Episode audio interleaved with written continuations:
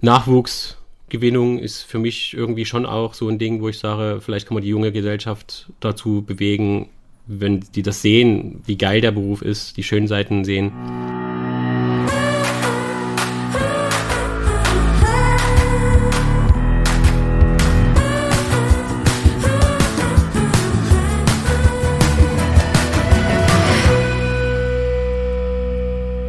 Hallo und herzlich willkommen zu einer neuen Folge unseres Podcasts Nachtschicht. Mein Name ist Ingmar Grimmer. Mir gegenüber sitzt der wunderbare David Haas und virtuell zugeschaltet haben wir heute auch einen Gast mal wieder auf unserem Overbänkle.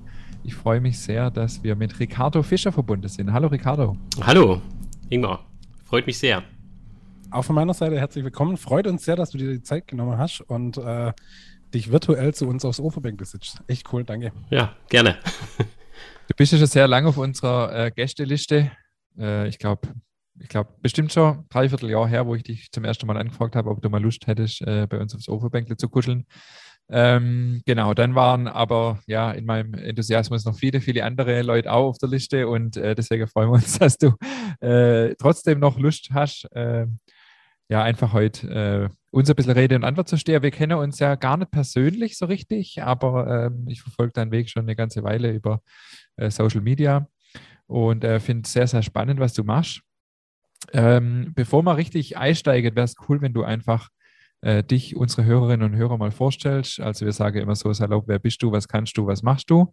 Ähm, genau, wo kommst du her? Ähm, was ist dein Hintergrund und was ist spannend an dir und deiner Bäckerei? Ja, äh, wo fange ich an? Also, seit 22 Jahren bin ich Bäcker, seit ja, zwölf Jahren Meister und seit 2020 bin ich Brotsommelier. Und ähm, ja, seit fast zehn Jahren habe ich jetzt die, die Fischers quasi, also 2012 gegründet und damals mit, der, mit dem Hintergrund äh, natürliches Backen. Ne? Also so, so natürlich wie es geht, mit, mit, äh, ohne Fertigmischungen, mit Natursauerteig, ohne Brötchenbackmittel. Ja, das ist so quasi der, der Background.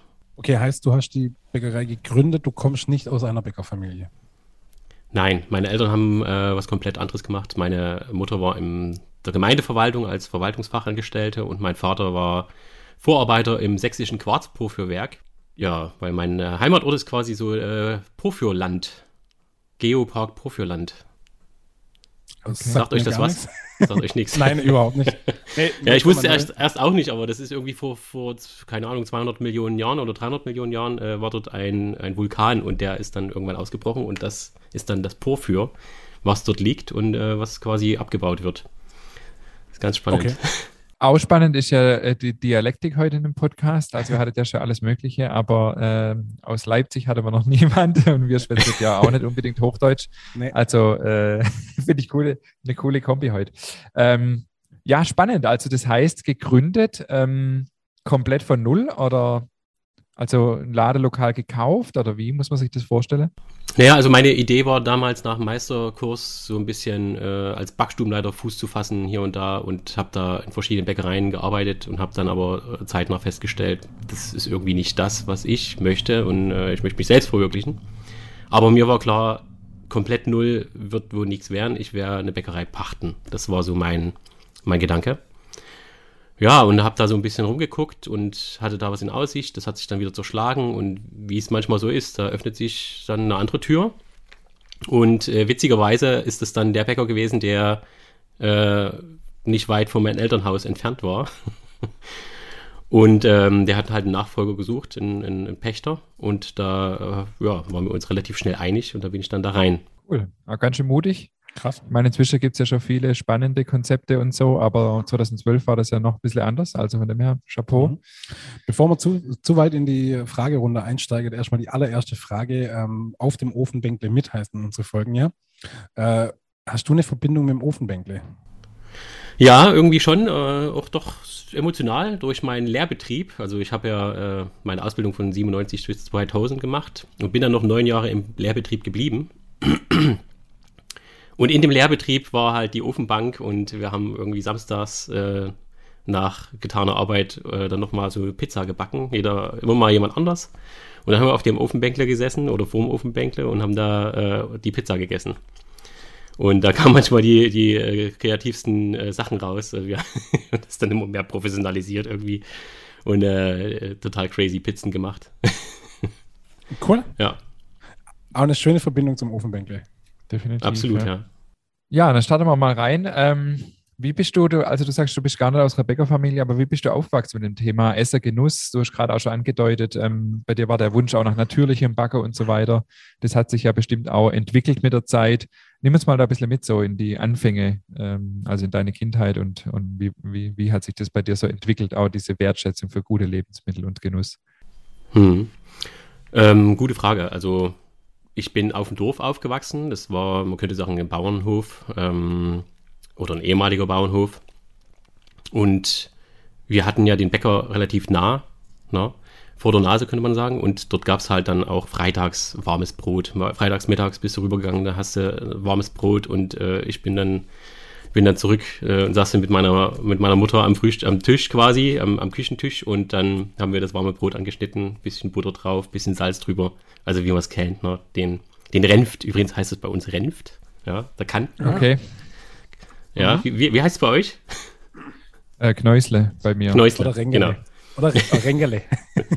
genau, viele, viele Begrifflichkeiten, ja, und das haben wir dann quasi warm mit Butter äh, da genossen, das war schon immer ein Highlight in der Kindheit. Und dann haben wir auch, äh, früher war das halt so, dass man dann Schlachtefest gemacht hat. Also da äh, wurde dann ein Schwein geschlachtet. Ich als Kind wurde dann immer reingeschickt, irgendwie vor den Fernseher gesetzt oder so, abgelenkt. Ne? Also ich habe es nochmal lebendig gesehen und dann äh, wurde ich abgelenkt und dann, als ich wieder raus bin, dann war da ganz viel Blut auf dem Hof und ähm, dann hing das da schon so quasi aufgebäumt.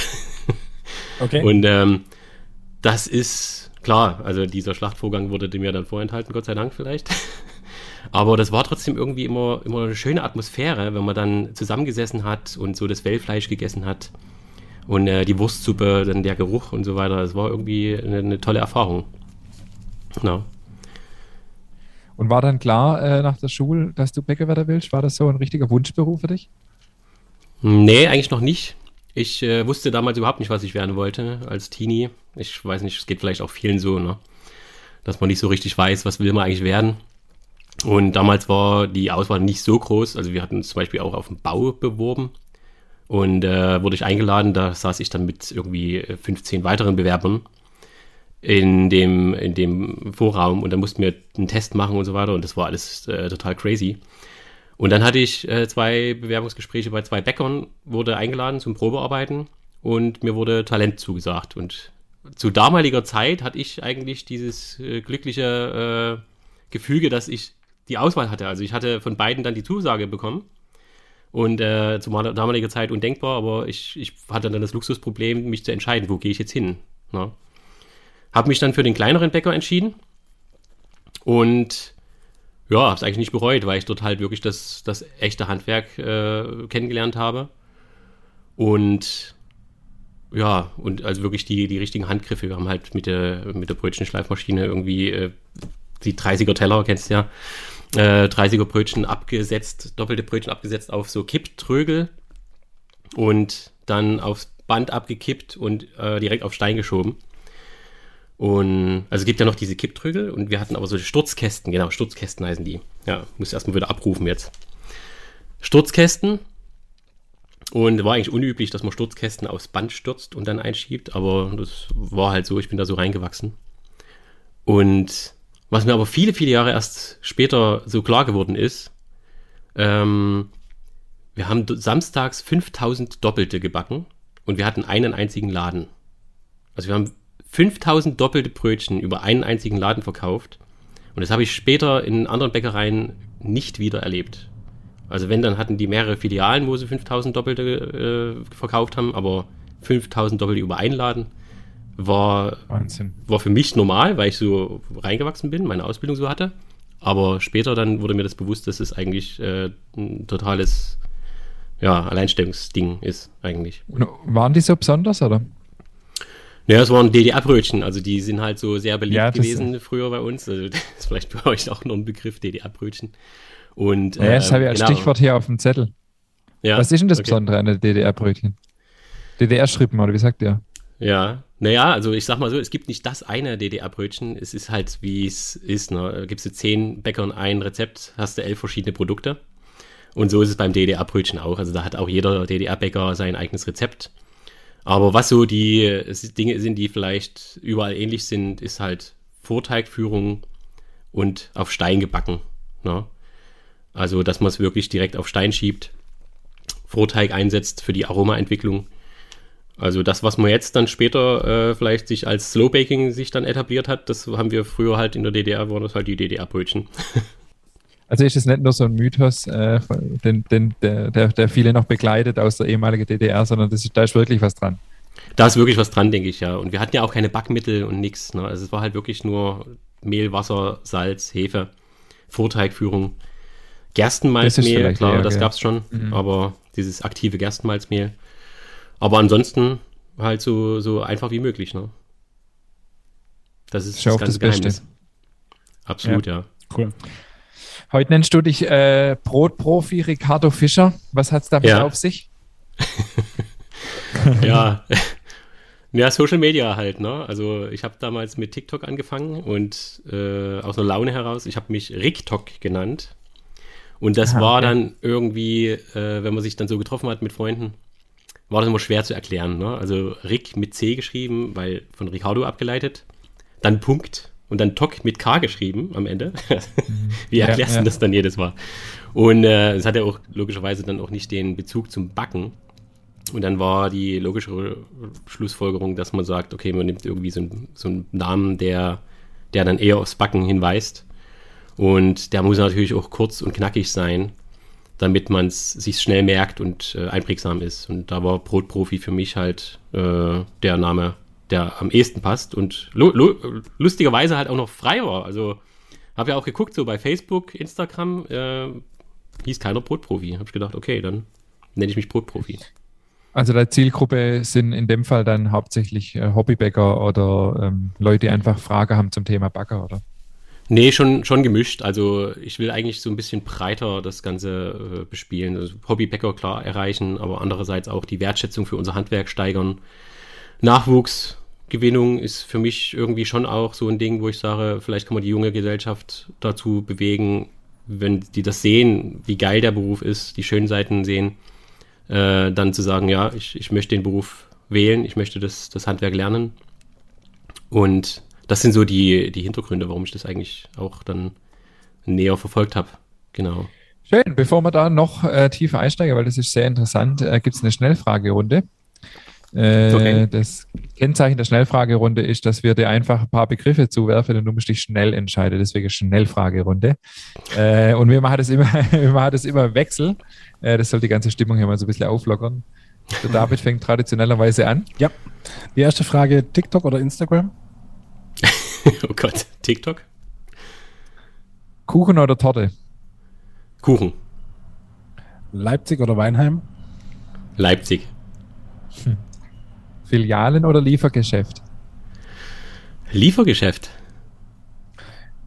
Bio oder konventionell? Bio. Und dann noch die Unterscheidung Brot oder Kuchen. Brot. okay, cool. Also ist die Reihenfolge Brot, Kuchen, Torte. Ja, genau. Im Oster, im Oster gibt es ja oft so diese Plattekuchen, gibt es bei euch auch? Ähm, Plattenkuchen, meinst du Blechkuchen oder meinst du eher ja, von so, der Höhe so, her, dass oder, die flacher sind? Oder Blechkuchen und dann in so große Stücke, oder ist das schon wieder eher äh, mehr im Norden? Nee, mittlerweile sind wir eigentlich auch so auf kleine Stücke gegangen. Weißt du, ein Viertel Butterkuchen oder sowas? Das ist wahrscheinlich eher im Norden dann, ja. Mhm. Mhm. Aber viel so Blechkuchen. Ja, Blechkuchen. Also wir haben zwar so ein bisschen versucht, auf, auf ja. runde Kuchen mhm. zu gehen. Aber das seid ihr schon bekannt dafür, gell? Für so Blechkuchen, ja. Genau. Wir hatten anfangs versucht, immer so runde Kuchen zu etablieren, 18, 20er Durchmesser, aber das hat sich irgendwie nicht durchgesetzt. Also Blechkuchen hat sich dann doch mehr, ja, sind die Leute gewohnt und mögen es. Genau. Ja, lass uns ein bisschen über, äh, über deine Bäckerei sprechen. Du hast geschrieben, ähm, Deine Bäckerei hieß zu Beginn Fischer Anno dazumal. Fischers Bäckerei Anno dazumal. Und heißt jetzt, okay, und heißt jetzt Fischers Bäckerei Bio-Backware natürlich handgemacht. Genau, ja. Warum der Namenswechsel?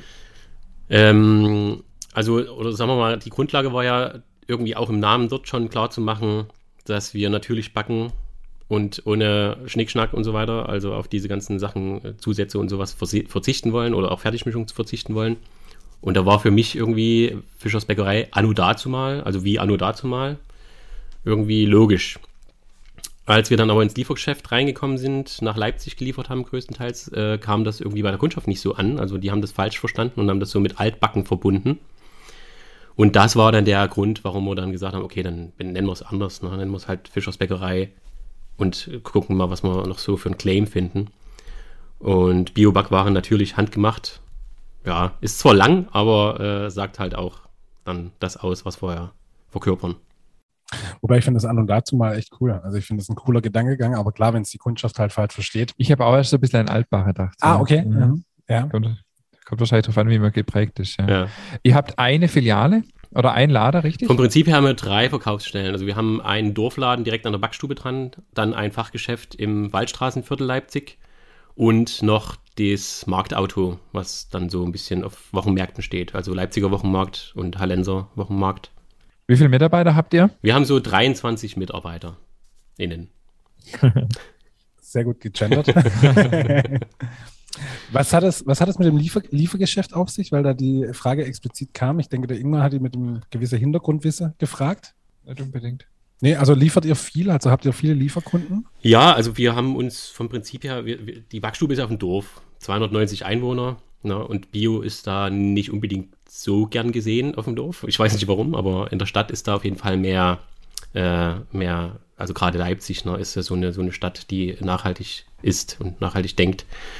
Und ähm, genau, und das, ähm, das ist ja so quasi das, was ich von Anfang an wollte. Deswegen haben wir dann auch umgestellt auf Bio, 100% Bio und haben dann uns auf Liefergeschäft spezialisiert und äh, deswegen, äh, wir, wir sind da so reingewachsen über die Jahre und haben uns halt wirklich darauf fokussiert, auf Liefergeschäft, äh, Bioläden zwar quasi zu beliefern.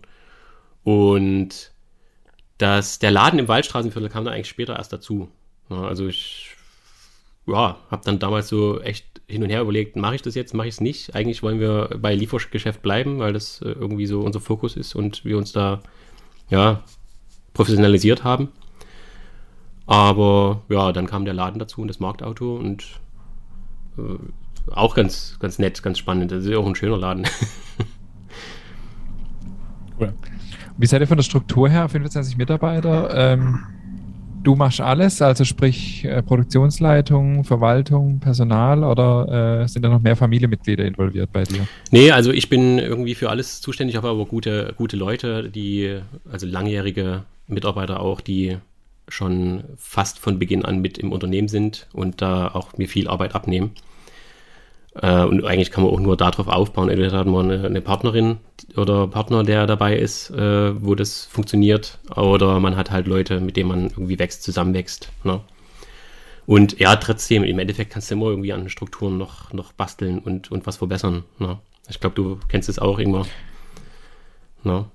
Aber stehst du jeden Tag voll in der Backstube dann? Nee, Nee, also Backstube habe ich, wann habe ich denn das, äh, habe ich zurückgefahren, so 2017, 2018 habe ich, also ich habe da auch viele Jahre schon meine Bäcker angelernt und dann mich da so Schritt für Schritt immer weiter rausgenommen. Und man muss die Leute auch einfach mal machen lassen, denke ich. Ne? Also klar passieren dann Fehler am Anfang, aber auch die wachsen mit ihren Aufgaben. Und das ist, glaube ich, für eine heutige Bäckerei schon wichtig, dass man, dass man auch delegieren kann als Chef und nicht selber im, im Backstube und Büro und äh, PR und alles Mögliche macht und dann fällt man um und äh, wird mit der Pritsche abtransportiert. Das ist auch nicht mehr zeitgemäß. Ne? Also man muss da wirklich irgendwo, irgendwo gucken, wie man die, die Aufgaben verteilen kann. Das ist ja eine relativ ähnliche Geschichte wie bei uns. Wir haben ja auch den Betrieb extern übernommen. Wie ist das mit den Mitarbeitern? Äh, weil wir es ja gerade auch davon haben, ähm, hast du da dann viele auch schon mit übernommen oder ist das ein komplett neuer Stamm dann gewesen? Das ist vom Prinzip her ein neuer Stamm, kann man sagen. Also klar haben wir vom Vorgängerpächter zwei Verkäuferinnen, also das war ja alles ganz, ganz klein, ne? der Dorfladen und ein Marktauto, beziehungsweise ist es über die Dörfer gefahren, das, das Verkaufsmobil damals.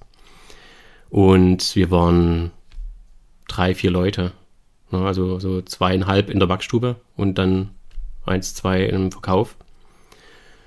Ja, Und da gab es dann einen Wechsel relativ zeitnah. Ne? Also wir haben das probiert, aber das hat bei uns nicht funktioniert.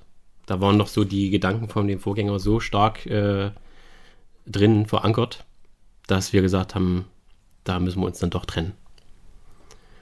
Genau, und dann war das relativ schnell ein neues Team und dann. Gut, wenn das dann aus.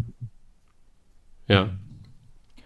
Wenn das so funktioniert, ist ja, es ist, es ist einfach so, ja. Das kennen wir auch. Ähm, und wenn das dann gut funktioniert, dass man sich irgendwie dann im Gute trennt, ist ja auch alles genau. gut. Aber das kann auch manchmal. Das sind halt die Herausforderungen, wenn man extern übernimmt. Ich kenne das. Nicht immer ganz einfach, ja. Mich würde mal so ein bisschen interessieren, auch, äh, es hat ja in Leipzig oder in der Nähe von Leipzig, ähm, was sind denn so Spezialitäten bei euch in Leipzig? Also klar, hier bei uns die Brezel und so, aber was ist denn so der, der, der Klassiker? Bei uns sagt man, wenn, wenn ein Bäcker gute Brezel hat, dann ist ein guter Bäcker. Gibt es sowas bei euch auch? Äh, Brezeln sind bei uns eigentlich fast gar nicht so etabliert. Also das ist auch erstaunlich, ne? Ähm, aber so die, überhaupt Laugengebäck ist, ist hier ganz wenig verbreitet. Da sind eher so die doppelten Brötchen ne, oder Semmeln dann hier genannt irgendwie. Und beim Brot, äh, ja, klassisches Mischbrot. Oder im Kuchenbereich. Eigentlich ist Kuchen so, äh, Sachsen ist eigentlich so ein Kuchenland oder Stollenland, ne? Äh, Bundesland. Und äh, die sächsische Eierschecke beispielsweise vorangestellt. Ne? Das ist halt so der, der typische, das typisch, typisch sächsische Gebäck. Oder halt natürlich. Ist das nicht Dresden? Nee, das ist sachsenweit. Also das ist wirklich sachsenweit, okay. äh, dass, äh, dass die, die Eierschecke gerne gegessen wird zum Käffchen. Oder, ja, oder. Äh, Und deine die beste, oder? Bitte? Ist deine die beste? Ja, das sagt jeder von sich, oder? jeder Bäcker und seine Ware. no. Ja, aber bist, äh, also was ist bei der Eierschecke so das Geheimnis? Ähm, Geheimnis ich denke, das ist eher das fachliche Know-how, dass äh, diese Scheckenmasse so hinzukriegen. Ne? Also, dass die, die Puddingmasse so, so stimmt, dass das Eiweiß on point aufgeschlagen ist. Es darf nicht zu steif sein, dann ist es halt so flockig. Es darf aber nicht zu wenig aufgeschlagen sein, dann fällt es zusammen. Und dann muss es halt ganz schonend unter die Puddingmasse untergehoben werden, damit es auch eine schöne, schöne hohe Scheckenmasse gibt. Schön, äh, schön äh, aufgegangen. Ne? Gibt ja noch einen Unterschied zwischen der sächsischen und der Freiburger Eierschecke. Die Freiburger ist ja wirklich so flach und die sächsische ist halt so okay. richtig schön, schön locker und, und ja. Aber das ist sowas, was bei euch dann echt auch jeden Tag irgendwie blechweise über die Theke geht. Ja, könnte man so sagen. Genau. Wir haben das auch mal gemacht, eine Weile, äh, nach einem Rezept von einem ehemaligen Kollege von mir, der aus, äh, aus Dresden kam, aber wir haben es wieder eingestampft. Okay. Weil, äh, ja, ja, man hat schon mal ein Blech verkauft, aber ja, die Leute kennen es hier gar nicht oder ganz wenig nur oder meistens nur Leute, die eine Verbindung haben irgendwie. Ähm, irgendwie nach, nach, nach, äh, nach Sachsen. Ja. Aber es ist interessant, ich, ich das, wir diskutieren das hier im Podcast auch, so diese regionale äh, Unterschiede, die ja oft ja auf, auf, auf kleine äh, auf kleine Strecke sogar immens sind. Also von hier nach Kreilsheim zum Beispiel ist immer ein krasser Unterschied. Ähm, Finde ich mega, mhm. mega spannend. Also ich, ich muss für uns unvorstellbar, dass es ja. Bäckerei ohne Brezel gibt. Also ich muss gerade mal googeln, ich kenne das nicht. Eierschecke? Nee, ich sag mir ah, gar nichts. okay. Okay, ich habe wieder was gelernt. Vielen Dank dafür. Krass. Du kennst keine Eierschecke? Nee, kenne ich nicht. Sorry, tut mir leid. Straft mich halt.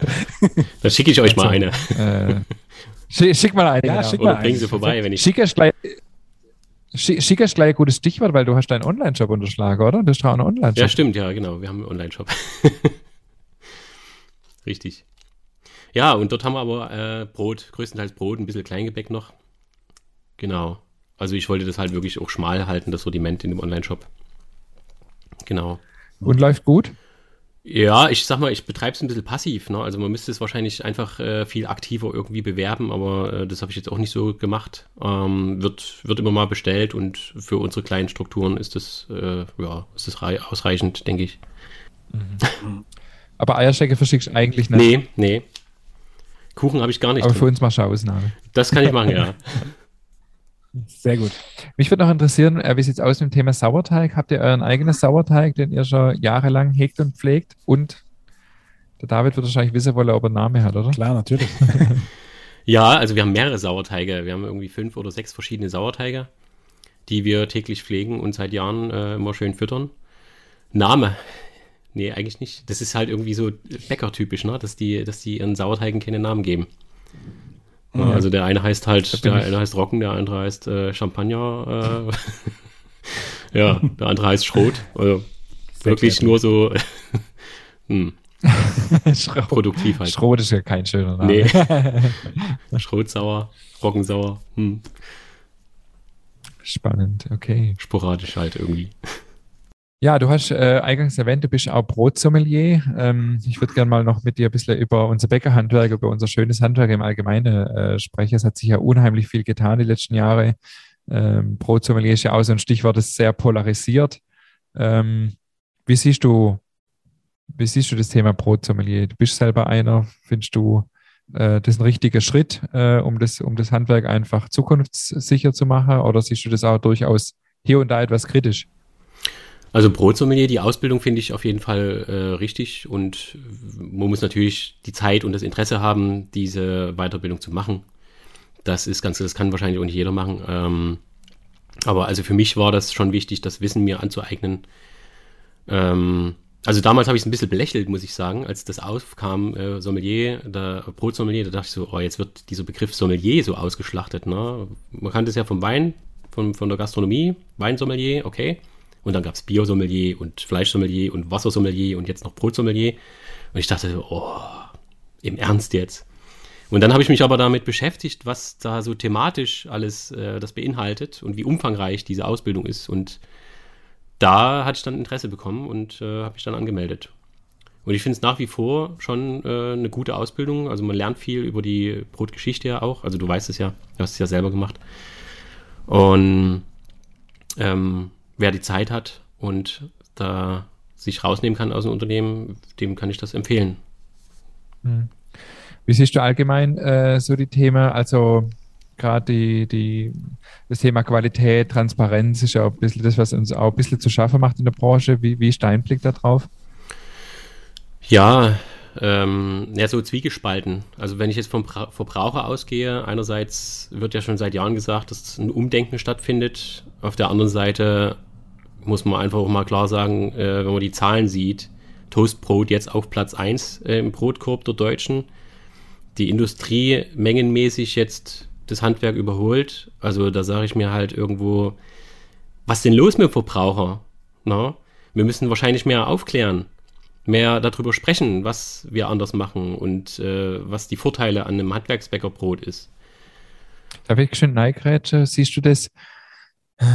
Wie, ich muss kurz überlegen, wie ich es richtig formuliere. Ähm, würdest du das für alle Handwerksbäcker generell sagen, weißt Also, weil es ist ja schon auch mh, mm, beim Verbraucher ein bisschen im Kopf, ja, Handwerksbäcker ist der Gute und die Industrie ist das Böse. Jetzt wissen wir beide aber auch, dass äh, gerade bei den Handwerksbäckern, die sehr, sehr klein sind, oft auch einfach zugekauft wird, weil man sagt, es lohnt sich nicht, irgendwie 20 Croissants am Tag zu machen und so.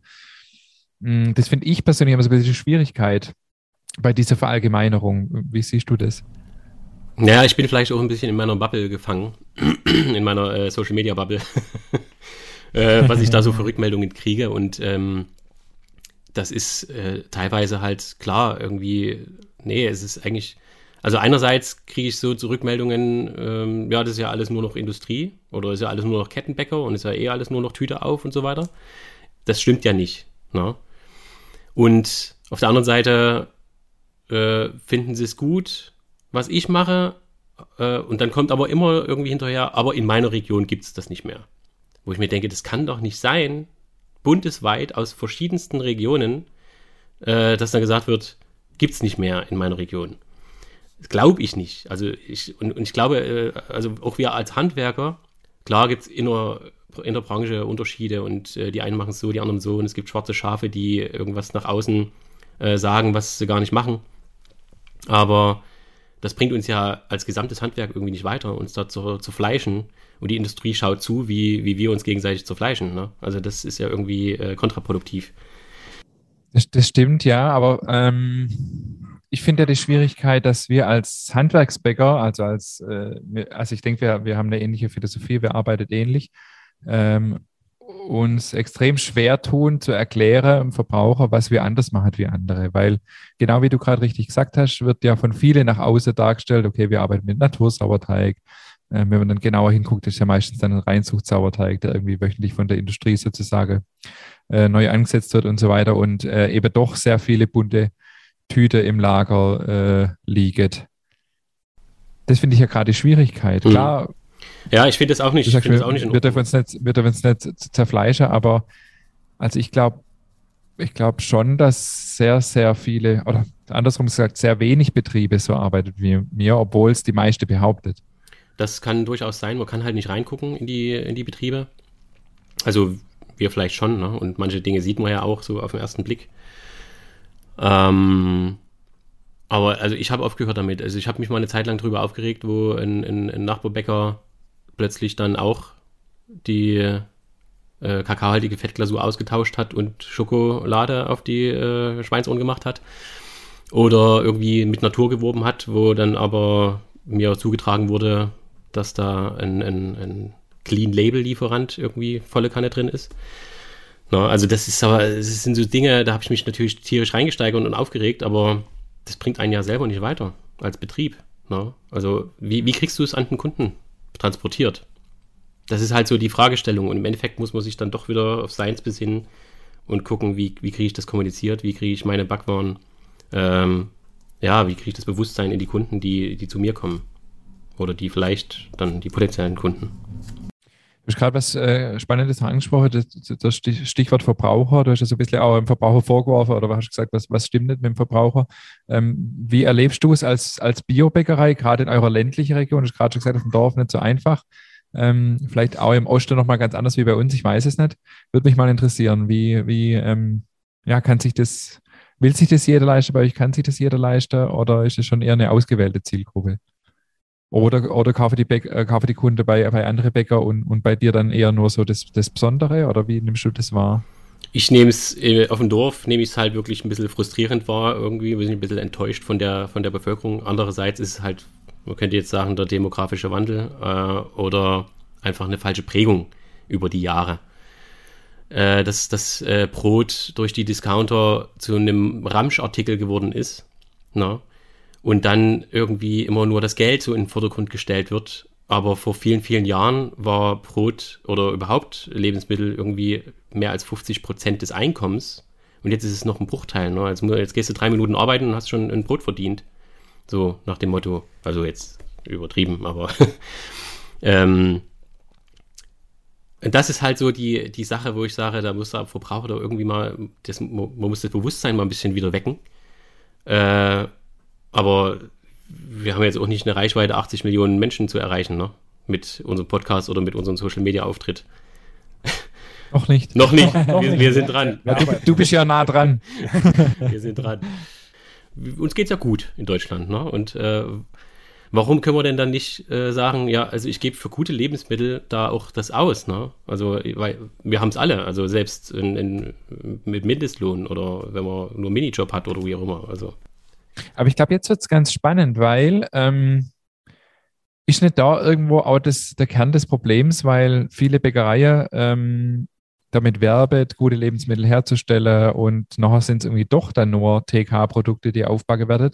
Vom Preis her aber ja genauso angesiedelt wie deine und meine Backware, dass der Kunde einfach enttäuscht ist ähm, und, und sich ein Stück weit mal ganz salopp gesagt, ein bisschen verarscht fühlt. Verstehst du, wie ich meine? Ja, ja, das, also es ist. Ist das nicht ein hausgemachtes Problem? Ja, es ist sehr komplex, das Thema. Also ich sag mal so, wir haben halt von Anfang an komplett drauf verzichtet, Fertigmischungen oder auch, äh, weil du gerade sagst, Zukauf. Also ich habe auch von, von Anfang an gesagt, ich kaufe keine Industriecroissants. Entweder stellen wir die selber her oder die gibt's nicht bei mir. Und am Anfang haben wir sie selber hergestellt, dann sind wir halt gewachsen, dann ist die Backstube mehr ausgelastet. Jetzt haben wir irgendwie 24 Stunden ist da immer jemand da in der Backstube. Und die ist halt dann auch sehr warm, wenn der Ofen ständig an ist. Ne? Jetzt haben wir keinen extra Raum für die Croissants. Und du weißt, Croissants eher eine kühle Umgebung. Wenn du mit Butter torierst, brauchst du eine kühle Umgebung. So, jetzt sind die Croissants nicht mehr geworden. Jetzt haben wir eigentlich Milchbrötchen im Croissantform gehabt, im Endeffekt. Ne? Und da habe ich gesagt, das ist für mich nicht der Qualitätsanspruch, also biete ich es nicht mehr an. So, das wiederum hat aber das Problem mit sich gebracht, dass der Kunde im Laden steht und sagt, ja, also Croissants gehören aber am Wochenende zum Frühstück dazu. Wo ich dann, wenn ich persönlich da stehe und sage, also so eine schlesische Buchtel funktioniert auch super. Ne? Die schmeckt lecker und da kann man genauso seine Nuss-Nougat-Creme draufschmieren oder seine Konfitüre und dann ist es lecker.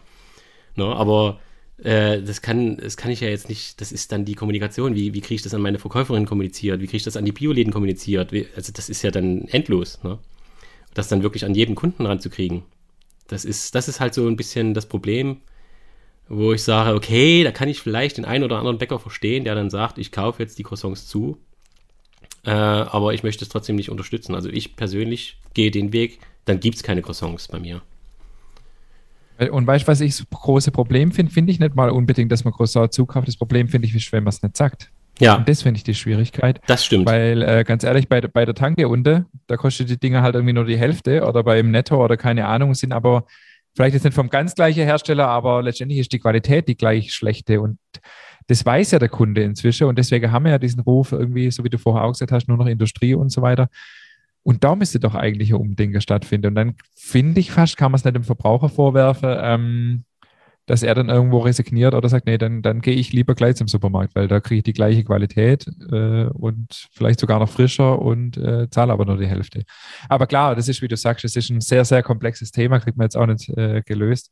Ich finde es nur spannend, immer dann mit Leuten, die eben ähnlich Ticket auch wie ich, äh, zu diskutieren und, und ja. da ein bisschen auch äh, aus anderen Regionen ist ja auch wieder total anders. Das finde ich ja auch äh, spannend zu hören, wie es da bei euch so ab, abläuft. Ja, da hast du recht. Also da könnte man sich vom, von den Bioläden was abgucken. Die schreiben halt an die Preisschilder, von welchem Bäcker das ist. Und so könnte man es dann als Handwerksbäcker auch machen. Da schreibst du halt dran. Das ist dann von so und so. Ne? Das wäre halt äh, für die Glaubwürdigkeit unseres gesamten Handwerks von Vorteil. Absolut, ja. Bin ich, bin ich ganz bei dir.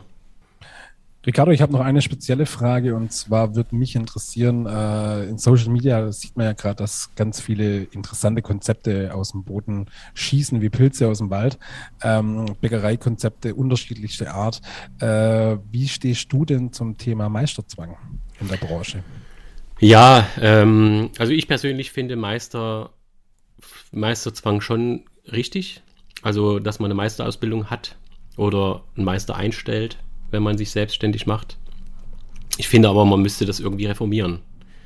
Weil ich, also ich, ich beobachte halt, dass doch auch hier und da Betriebswirtschaftler eine Bäckerei eröffnen und da einen riesen haben. No? Ne? Ich möchte jetzt vielleicht lieber keine Namen nennen, aber das sind dann meistens irgendwie echt studierte Betriebswirtschaftler. Und die, die haben einen riesen Erfolg und die haben auch super Ideen und äh, geiles Konzept. Und da denke ich mir so, warum kriegen wir das nicht hin mit unseren Bäckermeistern? Die wir alle sind. Also vielleicht sollte das wirklich reformiert werden, diese Meisterausbildung und ähm, dort mal irgendwie geupdatet werden, nicht nur eben im, also im betriebswirtschaftlichen Bereich, ne? also weil wir gerade so davon, davon sprechen, aber wahrscheinlich auch im praktischen Teil. Ne? Cool, vielen Dank. Also ich glaube, wir sehen das ähnlich. Eine Reformation des Meisterzwangs ist äh, dringend notwendig. Also irgendwas muss auf jeden Fall gemacht werden. Es muss auf jeden Fall irgendwas passieren. Die, Gut, Fra glaub, die Frage ist wie, ne? Ja. Bundesweit, also. Ja, ja, das ist halt wieder die große Frage, ja. Klar. Wie, wie, wie seid ihr überhaupt aufgestellt so? Weil der David es gerade angesprochen hat, von der Struktur her. Also, äh, du hast gerade gesagt, ihr habt auch schon Produkte wieder rausgenommen. Seid ihr so ein Vollsortimenter oder? Äh, nee, also ich habe spezialisiert. Wir haben, also ich habe früher habe ich wirklich alles gemacht, irgendwie auch Torten, äh, aber da hatte ich auch 16 Stunden Tage. Das war dann irgendwann auch nicht mehr so förderlich. Und äh, deswegen habe ich Torten relativ schnell aus dem Sortiment genommen weil, also es ist auch nicht, es macht mir auch keinen Spaß, muss ich ehrlich sagen. Ne? da habe ich immer Schweißausbrüche gekriegt. Oh, Torten, oh nein. Also es geht, man lernt es ja in der Meisterausbildung, aber oh, du stehst immer da, oh, Hochzeitstorte, oh nee, oh, Schweißausbruch. habe ich gehasst. Hochzeitstorte ist ganz fies, weil äh, ja. die muss halt wirklich perfekt sein. Ja, genau. Also sie sah nur immer schön aus, aber man hat echt dann ganz schön geschwitzt so beim Machen und das Transportieren und so. Naja, egal. Aber Torten rausgeschmissen. Also ich habe echt versucht, immer weiter zu reduzieren. Ich finde es immer noch zu groß, unser Sortiment. Aber es ist halt irgendwie. Wie viele Artikel? Ich glaube, irgendwo sind wir jetzt bei 60, 70 so in der Summe. Also, ja, wir hatten mal über 100 halt, ne? Und äh, haben halt, wie gesagt, immer weiter reduziert.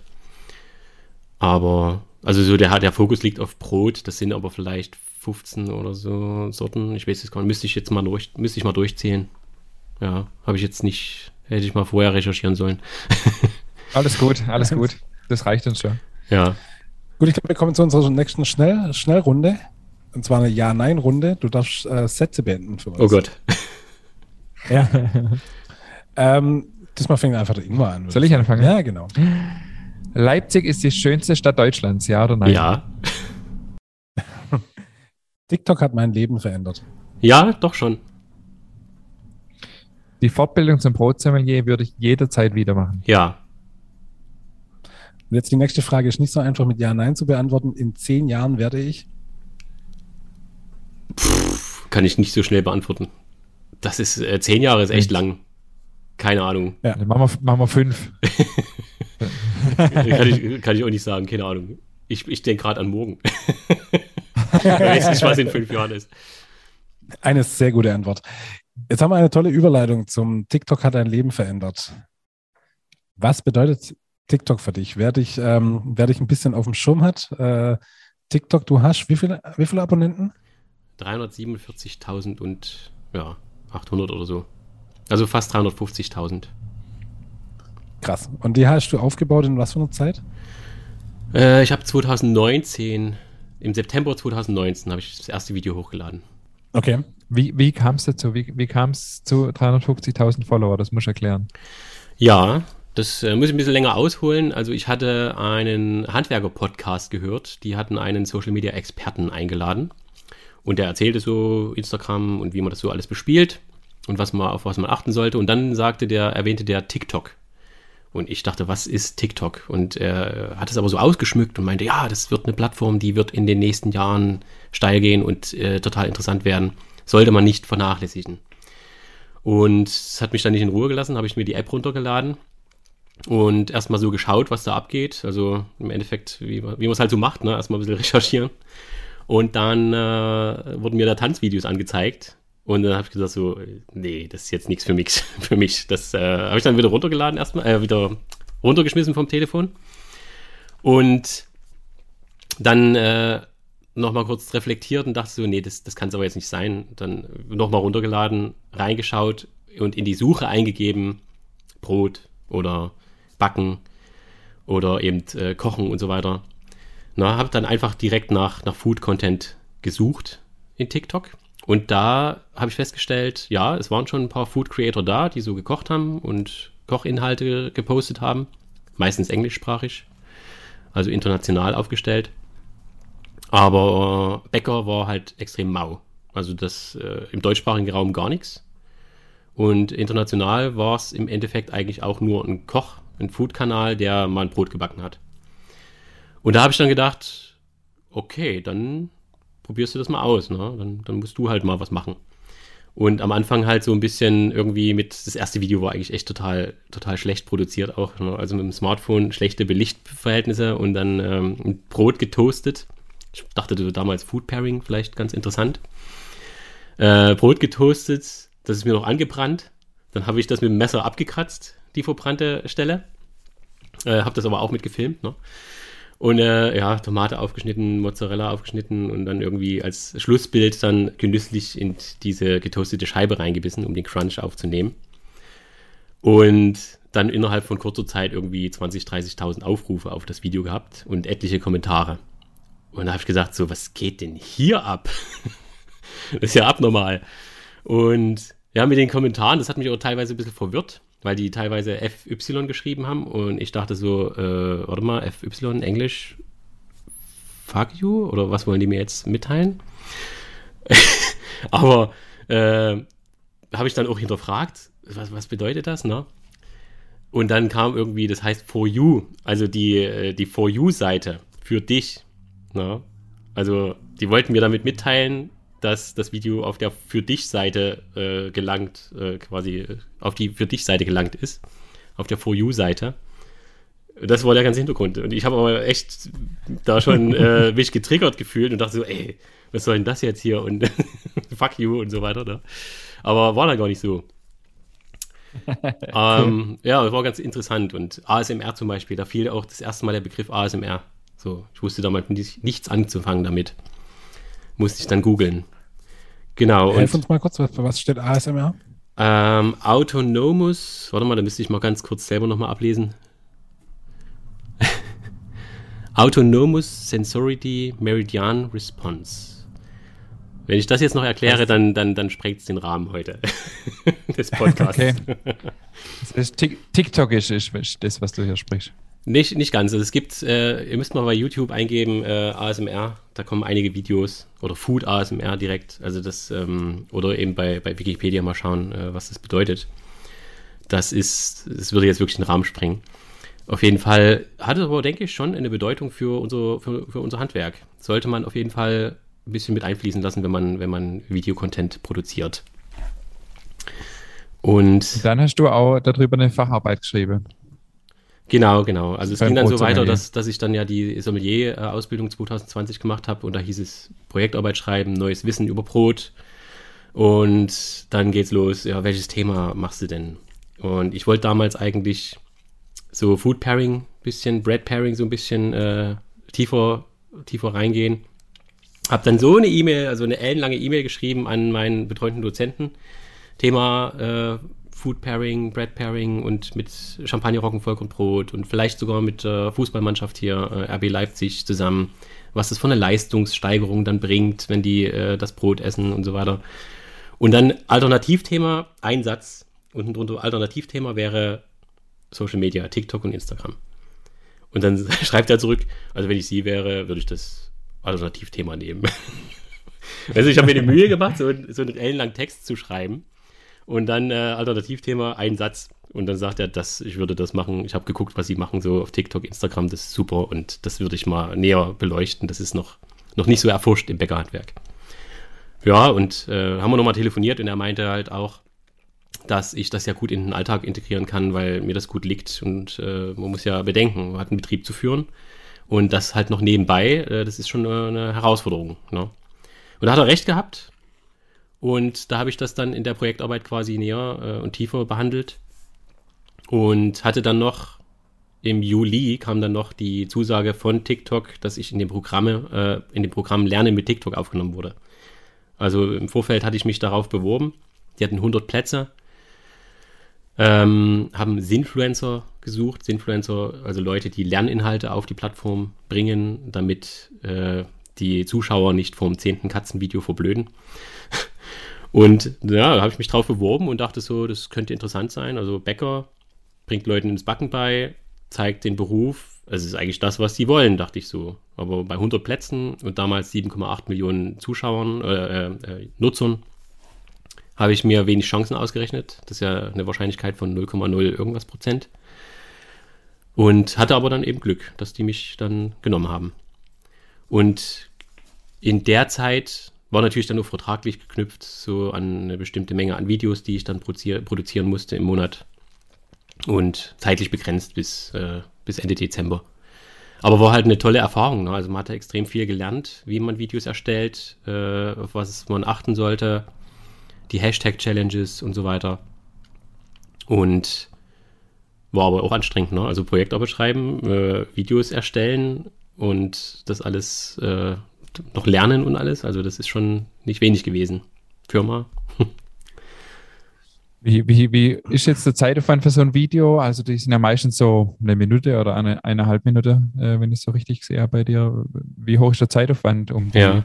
um das jetzt weiterhin zu bespielen, die, deine 350.000 Follower bei, bei Laune zu halten? Naja, es ist, ähm, kommt darauf an, was für ein Video man macht. Also wenn man ein Backvideo macht, vielleicht noch zu Hause backt, also das habe ich ja auch viel gemacht in der Projektarbeitszeit, zu Hause gebacken und das äh, festgehalten. Also dann fängst du halt an, da hast du irgendwie einen Tag im Endeffekt, wo du drehst. Ne, mit den ganzen Reifezeiten dazwischen. Da kannst du zwar zwischendurch mal an den Computer und E-Mails beantworten oder irgendwas machen, aber ansonsten äh, ist der Tag im Endeffekt so Drehtag. Ne? Und dann nochmal einen halben Tag Schnitt. Kann man schon rechnen, weil das musst du ja irgendwie runterdampfen. Also diese ganze, du hast ja Videomaterial von 30, 45 Minuten dann, wenn wir es jetzt mal so, das ist ja dann netto, ne, was übrig bleibt. Und das dann runterzustampfen auf eine Minute maximal, das ist dann schon echt krass. So, und da habe ich am Anfang. Machst äh, du das alles selber? Ja. Also Brotprofi mache ich komplett selber.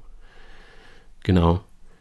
Und klar, irgendwann kriegst du deinen Workflow rein, wie du das machst, und dann wirst du ein bisschen schneller, aber es ist halt trotzdem schon ein hoher zeitlicher Aufwand. Und äh, in, der, in der Hochphase der Projektarbeit habe ich drei Videos am Tag gemacht. Es waren dann halt nicht alles Backvideos, ne? Es waren dann halt auch mal so Erklärvideos, aber äh, das ist dann schon das ist schon, schon heavy. Ne? Und äh, ich habe mir dann so auf die Fahne geschrieben, versuchen ein Video am Tag noch irgendwie. Ähm, mittlerweile bin ich bei ein Video pro Woche. Ne? Also habe jetzt die Prioritäten wieder so in Richtung äh, Bäckerei geschoben. Das erfordert jetzt halt meine, meine Kraft. Und da, da kann ich nicht mehr ein Video am Tag machen. Also das, man muss auch immer so ein bisschen, das, das ist ja auch nicht schlimm, wenn das immer mal so abwechselt. Ne? Wenn man mal ein bisschen, ein bisschen mehr Zeit reinsteckt und mal wieder weniger, das ist ja okay, wenn es mal ein bisschen lebt. Absolut, ja. ja. Absolut. Ja. Was bringt's dir und deiner Bäckerei? Kann man das greifen? Ich habe ich hab damals bewusst auch die Projektarbeit halt auf Wertschätzung fürs Bäckerhandwerk ausgelegt und ja äh, quasi Brotprofi dort etabliert und nicht Fischersbäckerei weil mein, ja, mein, mein Fokus schon darauf war, für das Bäckerhandwerk die Wertschätzung zu steigern, für das, für das handwerklich hergestellte Brot die Wertschätzung zu steigern und nicht äh, Fischers Bäckerei in den Fokus zu stellen. Und deswegen ist natürlich klar, äh, der, der, ja, was bringt es mir quasi? Für die Bäckerei dann eher nichts oder wenig. Also nichts würde ich auch nicht sagen, aber, aber weniger. Ähm, es bringt aber fürs gesamte Bäckerhandwerk, denke ich, schon viel, wenn man das auch weiter, weiter pflegt und weiter macht. Aber die 350.000 sind international, das sind nicht nur Leute aus Deutschland. Nee, das ist schon deutschsprachig. Also ich habe ja mein, mein Content, ja, das okay. ist, ich habe meinen Deutsch, äh, meinen Content deutschsprachig ausgerichtet. Ich hatte immer mal ein paar Videos, die international ausgespielt wurden. Die hatten dann 5 Millionen Aufrufe. Aber dann habe ich gemerkt, was bringt es mir denn? wenn ich in Thailand oder in Indonesien äh, Leute sich das anschauen, gut, es können auch deutsche Auswanderer sein, aber ähm, habe dann einfach immer, also das, der, diese, das ist ja kein Algorithmus, das ist ja eine künstliche Intelligenz und das ist ganz spannend. Die erkennt ja, du brauchst ja nicht mal was unten drunter schreiben in die Beschreibung, sondern der erkennt an deiner Stimme halt, äh, wo es sich ansiedelt und wo das, wo das ausgespielt werden muss. Ne? Und äh, wenn du halt Deutsch Voice-Over drüber machst, dann äh, spielst du das halt im deutschsprachigen Raum aus. Also Deutschland, Österreich, Schweiz. Ne? Und das finde ich halt dann schon ganz cool, dass ich äh, Deutschland, Österreich, Schweiz ähm, so viele Follower habe und auch so viele Videoaufrufe dann. Wie viele Leute gucken sich so ein Video an im Schnitt? Ähm, ein Video, das steht dann immer unter den Videos. Das ist halt, das schwankt sehr stark, ne? also zwischen äh, 10.000 und manchmal eben 6 Millionen oder über 6 Millionen. Äh, in der Summe. Das? Ja, das ist, äh, wie relevant ist der Content? Also der Content ist King bei, bei TikTok und auch Instagram Reel ist genau dasselbe. Der Content ist entscheidend und äh, Content ist King, aber was ist halt guter Content? Ne? Also das ist halt die große Fragestellung, die man dann immer wieder reflektieren muss. Wie, was, was kommt halt an? Was, wie kriegst du dann die, die breite Masse? Ne? Kannst du mir vielleicht mal eine Frage beantworten? Ich habe an, an, an, entweder war es an Altweiberfasching donnerstags oder an Faschingsdienstag in Instagram ein Reel hochgeladen mit, äh, mit Berliner, Berliner Backe und es haben also für meine Verhältnisse mega viele Leute angeguckt, irgendwie 20, 20 oder 25.000 Leute, während so ein normales Reel bei mir vielleicht maximal 5.000 anguckt. Was, was ist da abgelaufen im Hintergrund? Ich kenne jetzt das Video nicht. Also du hast gezeigt, wie das gebacken wird, oder? wie Berliner gebacken wird, habe halt ein paar Hashtags mit Fasching drunter gesetzt und das war halt an, an entweder an, an Altweiberfasching oder Faschingsdienstag. Und das ist halt im Vergleich zu den anderen Videos ungefähr viermal so oft anguckt worden. Ich denke, der Zeitpunkt war halt richtig. Also um die Faschingszeit, dann eben das Faschingsgebäck schlechthin. Ähm, da ist ja Bäckerei gerade im Fokus. Ne? Also dann seid ihr ja auch eine Bäckerei und äh, vielleicht hast du noch gezeigt, wie es dann auch fertig gebacken ist und glasiert ist und so. Und ähm, sieht das ansprechend aus, appetitlich und so weiter. Und äh, ich denke, das war so der Punkt. Ne? Spannend. Also da hat der Zeitfaktor also dann auch gespielt auch. Ne? Wahrscheinlich, ja. Weil wir haben andere, andere äh, Reels schon gemacht, die waren äh, deutlich besser gemacht und auch äh, aufwendiger und so, aber die äh, haben lange nicht die Reichweite kriegt. Und äh, habe ja wahrscheinlich, ich habe dann auch vermutet, dass es eben dieser zeitliche Zusammenhang einfach gut gepasst hat. Ja. Genau, genau, ja. Also Aber man, manchmal me mega spannend. Ja. Manchmal verstehe ich es auch nicht ganz. Äh, da denke ich, ein Video, das, das müsste viral gehen und dann geht es nicht viral. Dann denke ich, woran hat es jetzt gelegen? Also versuche ich das auch zu analysieren. Ich denke, mittlerweile kann ich es schon ein bisschen einschätzen, was, was gut funktioniert und was nicht, aber immer, immer auch nicht. Also ich stehe mal auch manchmal mit Fragezeichen da. Ähm, Aber wie ist es denn bei TikTok? Also gibt es da auch Reaktionen, auf die du dann ja auch wieder reagieren musst und so? Das kann einen ja schon ganz schön unter Druck setzen, da dann auch wieder, je nachdem, was man für einen Anspruch eben hat. Ja, genau. Also der Arbeitsaufwand ist nicht zu unterschätzen. Also erstmal die, die Videoerstellung ja sowieso und dann das Community Management. Ne? Also dann äh, die, die Kommentare, wenn das wirklich Videos sind, die viral gehen, dann da kommen dann mal tausend, tausend Kommentare oder mehrere tausend Kommentare zusammen. Die äh, muss man nicht unbedingt alle lesen, aber ich versuche schon, das ist mein, schon, mein Anspruch schon, äh, die alle zu lesen und so viele wie möglich irgendwie zu beantworten. Aber bei über Tausenden, also das kannst du dann nicht mehr beantworten. Da kannst du vielleicht noch äh, die liken irgendwie. Aber selbst das gibst du dann irgendwann oft nach, nach, nach dem 500. Mhm. Aber ich versuche das schon echt irgendwie zu, zu lesen alles. Ne? Und ich sag mal so, im, im, im Dezember, ich hatte mal eine Auswertung gemacht, Dezember, äh, ich weiß jetzt nicht, wie viele Videos ich da hochgeladen hatte, da hatte ich über 16 Millionen Videoaufrufe auf alle meine Videos. Und dementsprechend ja auch wahnsinnig viele Kommentare also ich glaube über 7000 Kommentare. Also da ist mir dann erstmal bewusst geworden, was da echt so an Arbeit rein äh, drin steckt. Ne? Mhm. Ja. Wahnsinn, also echt krass, was, was da dahinter steckt. Gell? Das, mhm. das sieht immer alles so locker floggig aus, aber klar, da steckt wahnsinnig Arbeit dahinter.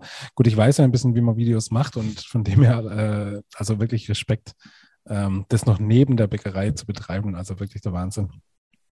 Krass. Ähm, wir kommen zum, zum nächsten Punkt, der, der Ingmar hat die Überschrift Zukunft genannt. Jetzt wissen wir ja, dass du gerade an morgen denkst. äh, die, Zukunft. die erste Frage ist, wo geht's hin? Also wo geht's morgen hin? Generell, also wo, wo ist, äh, ja, wo siehst du dich in fünf Jahren? Haha. Ähm, nee, aber wo, wo soll die Reise hingehen? Ja, eine wünschenswert wäre wär schon, wenn äh, man weiter mit der Bäckerei so ein bisschen das weiter betreibt und das, äh, die Anerkennung steigt und ähm, man Mitarbeiter dafür gewinnen kann und, und äh, das begeistern kann vor allem, ne? auch für die Nachhaltigkeitsgedanken, die wir so leben. Also ich denke, Ingmar ist ja auch Bioland zertifiziert, ne? wir auch und ähm, da steckt ja mehr dahinter als nur irgendwie, oder was heißt nur, äh, aber es steckt halt mehr dahinter als Backwaren zu backen, sondern ja, auch nachhaltig zu leben und zu denken und äh, ja, und die Mitarbeiter zu finden, das ist auch nicht einfach. Also überhaupt Mitarbeiter zu finden, ne? Aber dann noch die Mitarbeiter zu finden, die da mitgehen und auch diesen Nachhaltigkeitsgedanken haben. Das ist schon, ja, das ist auch, das beschäftigt mich momentan und deswegen kann ich noch gar nicht nach fünf Jahren so gucken, sondern äh, denke eher darüber nach, wie, wie, wie kann ich das gestalten, das äh, auch die Bäckerei attraktiv zu machen als Arbeitgeber, also Arbeitgebermarket quasi zu etablieren. Möchtest du weiter wachsen? Also mehr Mitarbeiter, größere mehr Filialen? Naja, also Liefer Liefergebiet. Ich hatte schon so den, den Traum, noch einen Laden aufzumachen und dann äh, gerade so ein bisschen äh, so ein bisschen die Schauback-Richtung auch zu gehen. Ne? So ein bisschen auch eine gute Lage. Ähm, aber noch weiter wachsen will ich eigentlich nicht. Also dann eher, dann eher eher schrumpfen, aber das ist ja, das klingt ja jetzt nicht nach Schrumpfen, wenn ich noch einen Laden aufmachen will, ne? Nicht wirklich, nee. ja. Sonstige Ideen, was, äh, wie, wie, es mit Fischers Bäckerei weitergehen kann? Ja, ähm, Sortiment straffen. Also das, ich bin trotzdem noch auf, auf Sortimentsreduktionskurs, so nenne ich es mal. Und ähm, ich denke halt wirklich so insgesamt die Wertschätzung fürs, äh, fürs Brot steigern. Also ich merke da schon insgesamt in der Gesellschaft, ist da, muss da noch viel gemacht werden. Schaffe ich aber auch nicht alleine. Ne? Von dem her bieten, bieten wir sowohl als auch du ja echt tolle Plattformen, um äh, daran zu arbeiten, dass die Wertschätzung am Brot wieder äh, höher wird. Genau. Dass man das Absolut. auch mal wieder als Lebensmittel anerkennt und äh, da vielleicht auch bereit ist, äh, ein bisschen mehr zu bezahlen und nicht nur das Verpackte im Supermarkt zu kaufen. Absolut, ja. Ricardo, lieber Ricardo, vielen herzlichen Dank. Das war wirklich cool. Also ich glaube, wir sind jetzt durch mit unseren Fragen. Natürlich haben wir noch zwei Fragen im, Ge im Gebäck. oh, der war flach. der war richtig flach. Ähm, wir hauen es ja einfach mal direkt raus. Ähm, Laugengebäck mit Nutella, kann man das essen? Ja. Ja? Ja, kann man essen. Und wenn dann, und wenn dann Butter drunter? Ja. Also ich würde natürlich eine nachhaltige äh, Schokonusscreme bevorzugen. Ähm, ja, eine, mir, eine, mir auch, aber eine Bio-Schokonusscreme und dann aber klar, also ja. Butter und Nutella. Also ich würde, ich mache schon Butter drunter, ja. Okay, okay, von mir aus. Ja, der Punkt geht. Und deshalb, obwohl er eigentlich gar keine Ahnung von Lauchegebäck hat. Zumindest nicht. Äh, ja. Naja, vielleicht ein bisschen Ahnung schon. Wunderbar, lieber Ricardo, du hast ähm, jetzt die einmalige Gelegenheit, äh, unserem breiten Publikum, was, was ähm, wesentlich weniger ist als dein breites Publikum, was du sonst so hast, ähm, die letzten Worte gehören immer unserem Gast. Ähm, Bin ich jetzt überrascht. ja, ähm, ja, danke für die Wertschätzung, ja. für, die, für das Brot. Ne? Und ähm, versucht das nach außen zu tragen und äh, selber auch Influencer zu werden, um ähm, äh, Leute, andere Leute auch das Bewusstsein für gutes Brot zu, zu steigern quasi. Mhm. Cool. Ein schöner Schlusssatz. Ich bin nicht, ich bin nicht spontan. Alles gut. Lieber Ricardo, vielen herzlichen Dank. Das war wirklich sehr spannend auch ein toller Einblick mal in das Thema Social Media und TikTok, was ja immer noch für, für sehr, sehr viele Leute in Deutschland äh, mh, mh, Neuland ist. Neuland ist. Dieses Internet ist Neuland. und ähm, ja, vielen herzlichen Dank. Ich wünsche dir alles Gute. Wir wünschen dir alles Gute ähm, weiterhin. Und ich hoffe, wir sehen uns auch mal in Live. Wenn ich mal in Leipzig bin, komme ich auf jeden Fall vorbei. Ingmar und ich besuchen immer mal wieder Bäckereien. Leipzig ist jetzt zwar nicht gerade ums Eck, aber kriegen wir mit Sicherheit auch mal hin. Ähm, vielen herzlichen Dank. Und ich würde sagen. Ja, von meiner Seite auch vielen Dank und alles Gute weiterhin und ähm, viel Spaß bei äh, allem, was du dir so vornimmst, neu im Laden und äh, weiterhin TikTok äh, zu bespielen. Vielen Dank für die Einblicke, die du uns gewährt hast. Und ähm, genau, ich würde sagen, an dieser Stelle bis nächste, bis Woche. nächste Woche. Ja, äh, auch nochmal danke für die Einladung und es hat mir riesen Spaß gemacht, mit euch zu schwatzen. Und ich höre euren Podcast sehr gerne. Schön. Dankeschön. Ciao. Ciao. Macht's gut. Tschüss.